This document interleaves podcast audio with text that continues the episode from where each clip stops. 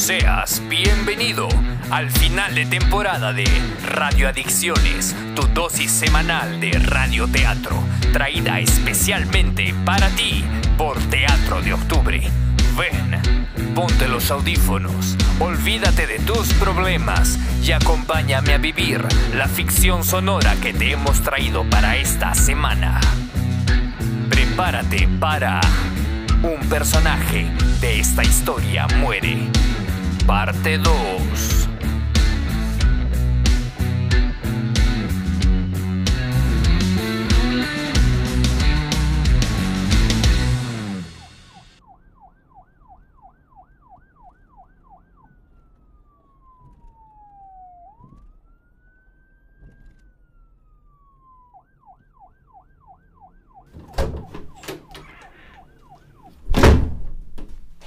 Irene Bustinza, psicóloga. Trabajé por muchos años en el colegio donde Damiancito estudiaba.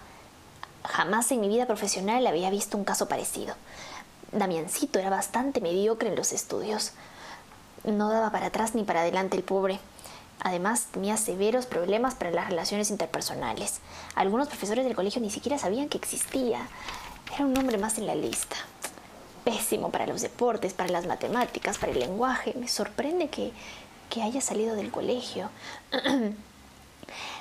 Damiancito tenía problemas para resolver conflictos. Una fobia irracional a los miércoles, además de estrés crónico, lo que era muy raro en un niño de su edad. El detalle es que no exteriorizaba ese estrés como una persona normal. Era como una pequeña esponja que absorbía estrés y más estrés y más estrés hasta que no lo contenía más y explotaba de formas extremas. Fue entonces cuando me di cuenta que Damiancito tenía amnesia disociativa. Disociativa.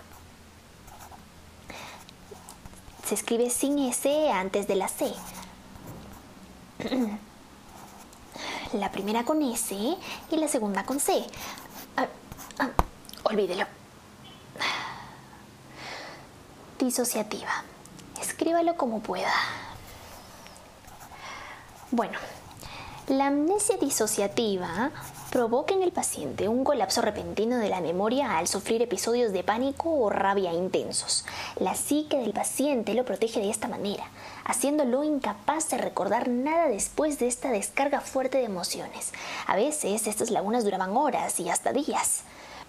Según mi análisis, este trastorno es causado por su madre, que desde niño le ha causado estrés.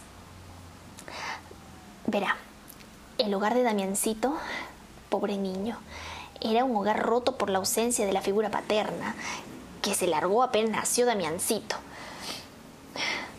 Según mi análisis, Damiancito no recuerda ningún pasaje de su vida anterior a los tres años de edad, lo que es realmente preocupante. Creo, y esta es una opinión profesional, que Damiancito representa un peligro para los que le rodean. Le contaré. Una vez, sin razón alguna, golpeó la excelencia del colegio en la cabeza con una piedra. Con una piedra. ¿Se lo puede imaginar?